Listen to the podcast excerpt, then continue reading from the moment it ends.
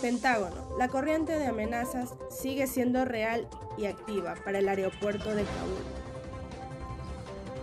La corriente de amenazas sigue siendo real, todavía está activa y en muchos casos todavía es específica, dijo el secretario de prensa del Pentágono John Kirby cuando se le preguntó si aún era probable que se produjera otro ataque al aeropuerto internacional Hamid Karzai en Kabul.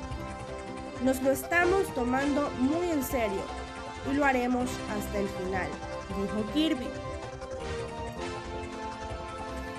Kirby dijo que después de que Estados Unidos realizara un ataque con drones contra un vehículo que se dirigía hacia el aeropuerto de Kabul, este domingo hubo ataques con cohetes en el aeropuerto.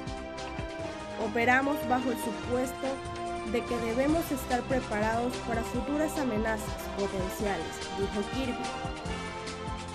Y como el general les detalló en su declaración de apertura, de hecho, después de que tomamos este ataque aéreo, hubo ataques con cohetes, ataques con cohetes de fuego indirectos en el aeropuerto. Como sabemos que los talibanes han tomado posesión de Afganistán Hoy en día es un ataque muy peligroso que existe en ese país.